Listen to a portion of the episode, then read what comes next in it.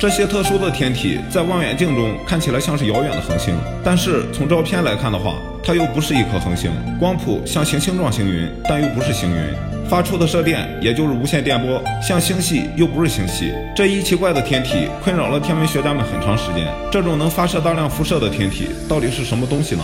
经过后续的观测和研究，发现类星体的外观其实非常的明亮。这些天体实际上是银河系之外能量巨大的遥远天体，它们的中心是猛烈吞噬周围物质的，在千万太阳质量以上的超大质量黑洞。我们知道，黑洞自身是不会发光的，是它们强大的引力在吸收周围物质的时候，这些物质在快速落向黑洞的过程中摩擦，释放出巨大的能量，使得类星体成为宇宙中最耀眼的天体。这就跟钻木取火一样，就是摩擦产生的热量。类星体有一个显著的特点，就是具有很大的红移。红移是指物体的电磁辐射由于某种原因波长增加的现象。类星体红移就表示它正以飞快的速度远离地球。类星体大约在地球的一百亿光年以外，可能是目前所发现的离我们非常遥远的天体了。